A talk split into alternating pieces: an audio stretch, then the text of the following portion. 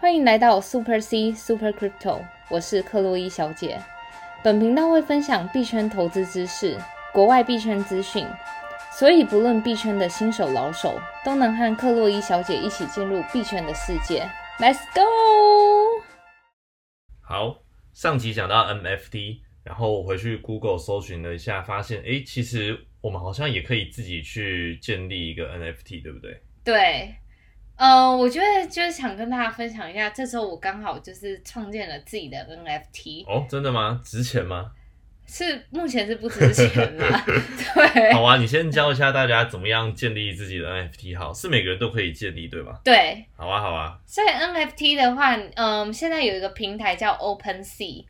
然后对，它是一个去中心化的资产交易平台，在那个平台上，你可以自己自创你的 NFT，或是你也可以买别人做的 NFT。嗯，哎，对了，前提前情提要一下，NFT 的全名是呃，非同质性货币，就像嗯比如说我画出来的画，跟你嗯画出来的画，这两个的价值是不一样的。然后是建立在区块链的技术上面。对，了解。如果听众朋友还不知道 NFT 是什么的话，可以听一下我们的第二集，里面会有详细的介绍哦。好，那克洛伊小姐，请继续教导我们如何去创建属于自己的 NFT 吧。对，所以在那个 OpenSea 平台上，就是非常直觉，它就有一个 Create，你就可以直接开始创。比如说像我，我就把我们那个 Super C 的那个那个大头照就直接放上去了。但目前哦、这我、么酷，对，但目前我没有把它做拍卖，所以也没有人可以购买。但我只是先把它放到链上哦。了解了解。，对，但是在创自己的 NFT 的前提是你必须要有一个自己的虚拟货币钱包。嗯，对，然后那个虚拟货币钱包，呃，我想很多人会有疑问的是，嗯、我都在交易所平台开户，那请问我的钱包到底是什么？是，对，因为你在交易所平台开户的话，你的钱包是由交易所帮你掌管，然后你无法自己去掌控你自己的钱包，所以在这种情况下，你要自己去另外开一个虚拟货币钱包，基本上都是免费的。像我自己使用的是 MetaMask，MetaMask，对 M E T A M A S K，对，它就是一个狐狸的图案这样。然后虚拟钱包最主要的功能就是呃收取，比如说像你想要转钱给我，那你就可以汇到我的那个小狐狸的钱包上这样。但它也算是算是自己拥有、自己可以掌控的一个钱包。那你也可以把你这个 MetaMask 里面的钱转到其他交易所平台的钱包里面吗？对对哦，就像其实它就是一个实体，就是如果我们以实体钱包来讲，好像我本身有常常会带一个皮夹出门，那今天这个 MetaMask 可能它就是在整个虚拟货币界的一个钱包，然后你也是可以带着走，你要把这个钱转给别人或什么都可以自己 control，也是一个去中心化的一个一个方式就，对，但要值得注意的事情是在区块链的世界上，你每一个交易，比如说我想要从交易所买到的货币转到我自己私人的 MetaMask 的钱包，都要付那个，它有一个专有名词叫 gas fee，嗯。在嗯、在呃我们现在这个世界上，你可以称之为就是它的手续费这样子。了解，英文就是邮费的概念，，对，就是叫 gas fee。了解了解，对，那这就是那个创建创建自己的 NFT 的，就是怎么整整个方法这样。然后我也有在社团上分享，就是我自己创建的 NFT 啊。然后如果大家有更多就是关于要怎么创 NFT 的提问，都可以在社团留言。了解了解了解。就是跟大家分享怎么做。好，那如果大家想要学怎么样透过 MetaMask 建立属于自己区块链虚拟货币的钱包的话，一定要关注我们的社团跟我们的粉丝专业。那克洛伊小姐会详细的教大家如何建立一个属于自己的虚拟货币钱包哦。对，好，那接下来我们要讨论什么呢？嗯，就除了这周这周末，我除了自己创建自己的 NFT 之外，我还有发现一个非常非常酷的事情。嗯，有一？个嗯，有一个公司叫 Decentraland，它旗下的有一款游戏叫博，它旗下有一款是博弈游戏，它有点就是像是那种线上赌场的概念，但它是可以让你赌真钱，但当然它有提供就是像那种你可以用假钱去呃做一个体验的样子，这样。了解了解。那它赌真钱也是用虚拟货币来做交易，对不对了？对，哦目前上他们嗯赌场资源的虚拟货币只有两款，一个叫 Mana，然后一个叫代。代就是那种稳定货币，稳定货币的意思就是它一比一等同于美金。了解了解了解。那这个游戏有什么特别的地方呢？呃，这游戏有特别非有一个非常特别的地方，就是，嗯、它虽然是一个虚拟的游戏，呃，我们对我们可以称之为它虚拟，因为它就是线上的游戏。但是他们的 CEO 为了要让这个游戏有更多的真实感，他们雇佣了二十位真人员工，要提供大家服务。他有点就像是在说，就是嗯，因为你赌的是真钱，所以他想要给你提供更高规格的服务，这样。要不然你会觉得得就是很虚，我在玩真钱，可是就是都一直在跟机器对话啊这种的。他想要给你一种那种更真实的感觉。了解。哎，那这个游戏的详细的介绍跟它的画面啊等等，是不是也可以帮我们放在我们的社团，然后让更多听众了解这些游戏的内容呢？对，当然当然，我们会分享在社团上面。好啊，好啊。那里面的话，它会有哪些？因为刚刚你提到它是一个有点像线上赌场的概念，那它有哪些游戏呢？呃，比如说它有二十一点、吃饺子老虎，还有转盘等游戏。了解了，全部都是用虚拟货币来操作，就是说，哎、我今天假设我想要玩二十一点，那我就要拿刚刚你提到的这个 mana 这个虚拟货币，或者说对带这个虚拟货币，然后去下注这样子。对对、哦，所以我赢到的钱也是虚拟货币。对，然后它就会自动帮你存到你的 MetaMask 钱包里面。哦，所以这个游戏也是，就是你要先连接好你的那个虚拟货币钱包，然后它支援有九款虚拟货币钱包可以支援，MetaMask 是其中一个。那一旦你连上之后，你就可以开始玩这个游戏了。了解。好，我目前听到这边，我学到的第一点就是，我等一下回去要先建立自己的 MetaMask 钱包，因为要在区块链，呃，要在虚拟货币这个世界打滚，如果身上不带钱，没有钱包怎么可以呢？所以第一件事情就是我会进社团去把 MetaMask 钱包建立起来。那接下来的话，如果 MetaMask 里面有虚拟货币的话，我就可以去刚刚你说这个赌场的这个游戏叫呃 Decentral Games 是吗？对好，我那这样的话呢，我如果 MetaMask 里面有钱的话，我就可以去这个赌场，然后进行一些操作，然后去做入金的动作，这样。对，其实你也不一定要用真钱去玩，他们公司也提供了一个你那种试玩体验服务，这样、哦，你可以无限打假钱进去。了解了，但对赌假钱就没意思啊。对，但是我觉得他给我的服务跟感受是全新的感觉。了解了解，对就是在一个虚拟世界、虚拟货币的世界去进行赌场的一些游戏，这样子。对对，好哦，哎，可是我刚建立完 MetaMask 里面好像没有任何虚拟货币，不知道克洛伊小姐可不可以打一点给我呢？我觉得如果等我们粉丝团人数达带到什么四五百人，那我就会让大家就是把他们的地址 MetaMax 的地址留在我们的那个留言区里面。那我们可能会做一些抽奖的活动，就是随机抽人，哦然后我会打一些我自己看好的未来可能下一个以太坊的货币给你们。好的，太好了！如果身边有亲朋好友对虚拟货币的世界非常感兴趣的话，一定要拉他们来听我们这个克洛伊小姐的 podcast，还有她的粉丝专业和社团。那等到到达五百人的门槛之后，克洛伊小姐就会将钱她的虚拟货币透过随机发放的方式发到你们的 MetaMask 钱包里面。所以大家赶快集气，希望我们有一天可以到达这个门槛。OK，好，那除了上次讲的 NFT，然后刚刚提到的 MetaMask，还有这个虚拟赌场的这个部分，那今天我们还有什么区块链相关的话题要讨论的呢？有我们今天的主题就是冷钱包、热钱包。哦，上次我们有稍微小聊到一下，那克洛伊小姐可以帮我们介介绍一下，说在虚拟货币里面冷钱包跟热钱包的一些差异吗？好，嗯，一般冷钱包的，我我会用一个比较那种你们可以想象的譬喻来描述什么是冷冷钱包跟热钱包。嗯，冷钱包的概念就是像银行大银行里面他们自己的金库，然后在金库里面不是每个人都可以去碰得到这些钱的。一般来说，他们的呃警卫非常的严苛，所以很少会发生窃盗事件。是然后热钱包的概念有点就像是你一般走在路边随便都可以碰到的 ATM，嗯，就比如说像你也听到很多新闻，就是有人去抢了 ATM 里面的钱啊，把所有的钱拉出来，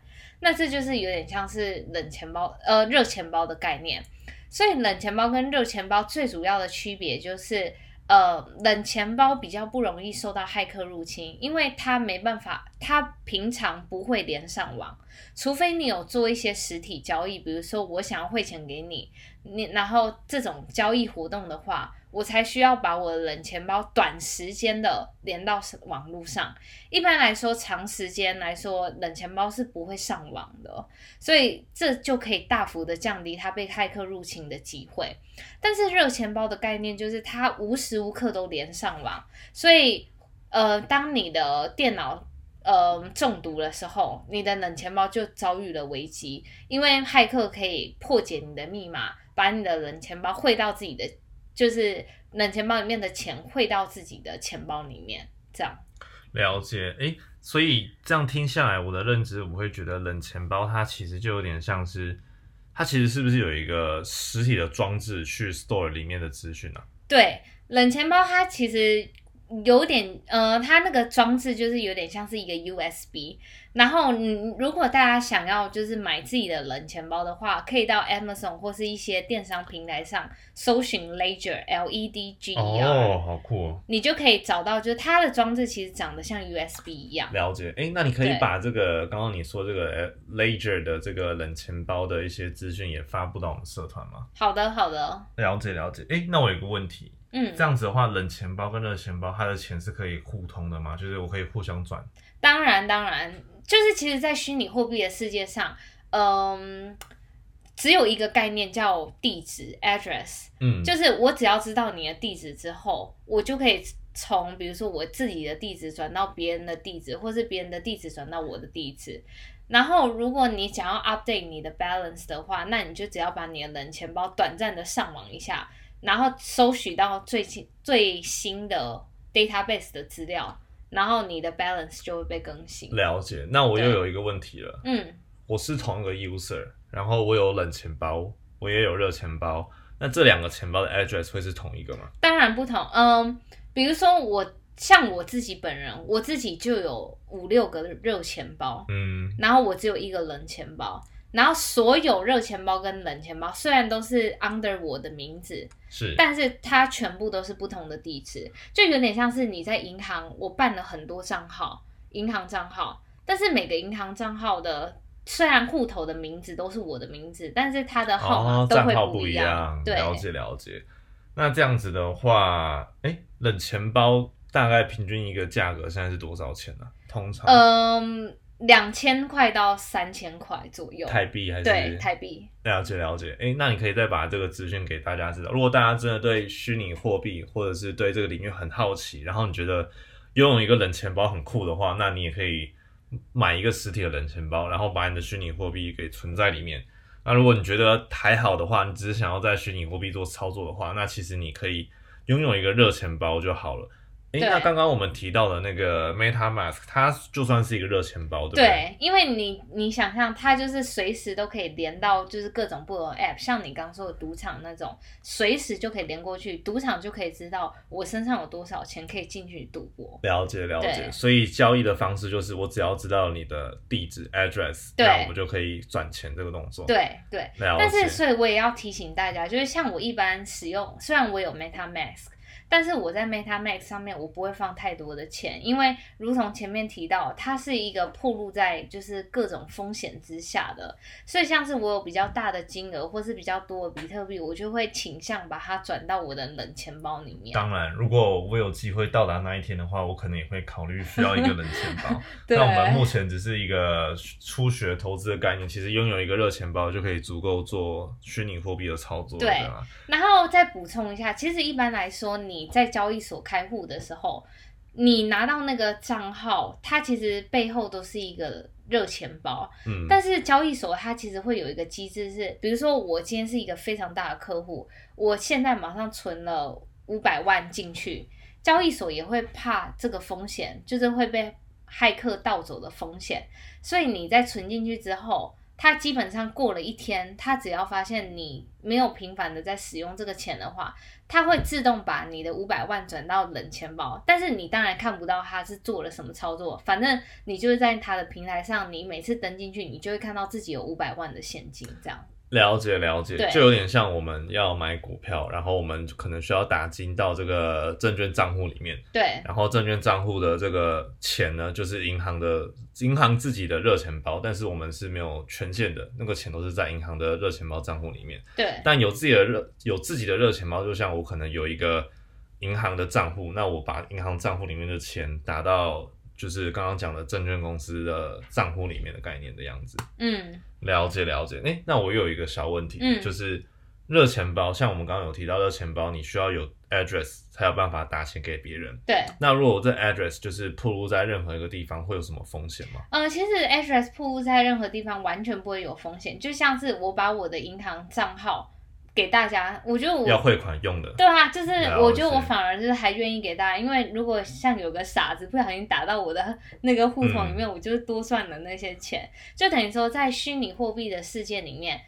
我发给你的那个叫就是 public address 公有的账号。就是别人打金都是打到我这个公有的账号里面，但是我要怎么把这个金取出来，或是我要怎么实体拿到这个金，我要用一个东西叫私私钥，就是私密的钥匙，嗯去打开它。所以私密的钥匙是一串非常非常长的，就是那种文字组成的密码。比如说像你到时候你们去创建 MetaMask 的时候，它是十二个英文单字拼凑起来的，总共的就是英文字母大概可能会有就是将近一百个之类的。了解了解。那我这样子的话呢，我其实大概对热钱包跟冷钱包都有一定的理解了。那不知道关于热钱包跟冷钱包，就是市场上或是曾经有没有发生什么有趣的消息，是克洛伊小姐可以跟我们分享的呢？哦，有，就是呃，比如说像冷钱包的话，我刚刚有讲到它的最主要特色就是它因为它不连上网，所以不会被骇客入侵。但是它有一个缺点，就是因为它那个密码你必须要牢牢的记住，要不然也没有人会知道你的密码。之前有一阵子在网络上盛传的新闻，就是德国有一个程序员，他就是忘记自己的密码，然后在那个那个冷钱包里面有七千多颗比特币，现在相当于市价三点九亿美哇，金。天呐！对，他就这样忘记，他到目前还是忘记。然后他就是想要请有一些什么骇客，看能不能有人帮他破解，他愿意把这个奖金分给别人。破解就真的赚翻了。真的。然后还有另一个是，就是在英国有一个工程师，他就是把那个冷钱包，因为我刚刚讲过，冷钱包就是像你的 USB，对，他就把冷钱包丢到垃圾桶，然后现在就是在资源回收桶里面了嘛。然找后不到了对，找不到。然后但是他就是要求那个英国政府说，能不能请就是英国政府帮帮他把那个就是他的冷钱包挖出来，他愿意把四分之一他钱包里面的比特币给政府，就相当于他愿意一把一亿美金给政府当为那种报酬这样是子。对哇，看来冷钱包虽然是非常的安全，但是你只要一糊涂把这个 USB 丢了，那就整整个就去了。对嗯，真是有趣。那热钱包的部分呢？对，热钱包就是最最就是你们可以想象，它一定就是会很常有骇客入侵的新闻，因为它就是一直暴露在网络上。然后网络我们前一阵子就是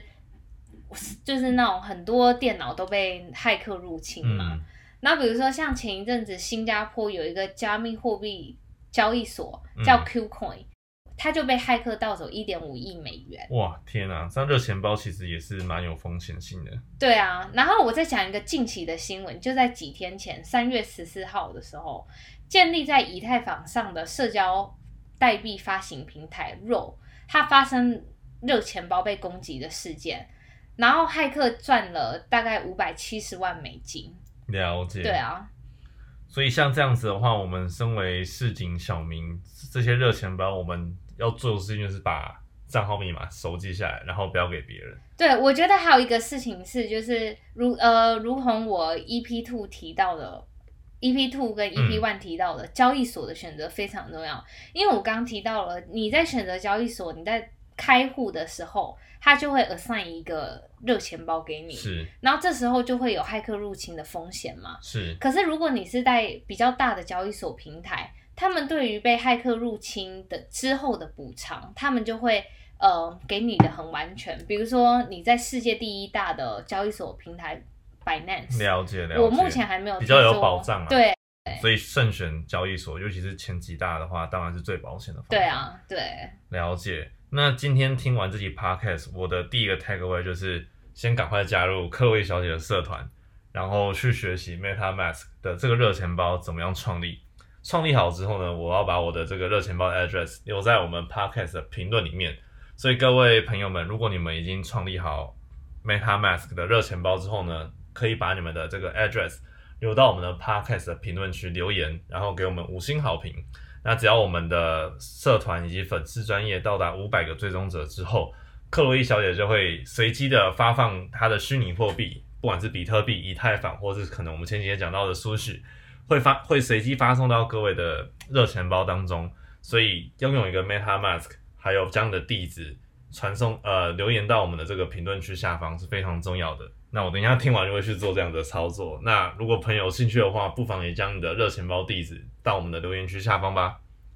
好的。好，那不知道我们下集会谈论到什么样的内容呢？因为我们前几集提到了，嗯、选择交易所嘛，然后大家一定就是办好账号，想要开始交易了。那这时候交易也是有很多小美角的，比如说你知道什么是 maker，什么是 taker，还有这两种的差，对于你的交易手续费会有什么差别吗？嗯，听起来照字面上的意思，maker 是制作者，taker 是拿的人。那他在交易所里面有什么特别的定义吗？还是说下一集会跟我们介绍？对，我们下一集会用就是整集的时间来跟大家提到这两个的差别，以及各大平台对于这两者收取的手续费的差别。了解。好的，那就非常期待下一集克洛伊小姐的分享。如果各位朋友们还没有在交易所创建账户，或者是说今天讲到热钱包，大家还没有创立的话，欢迎加入我们的社团。如果在创立的过程中有任何问题，直接跟我们的克洛伊小姐说，相信克洛伊小姐很乐意在社团为大家解答的。好的好，那今天的录制就先到这边喽，谢谢大家的收听，，See you，拜。拜。哎、你知道 Visa 要开始支援他们的消费者购买比特币，还有用比特币付款吗？你说的是那个信用卡组织那个 Visa 吗？对，就是他们。真假的？那这样不就很方便？我直接用信用卡刷。对啊。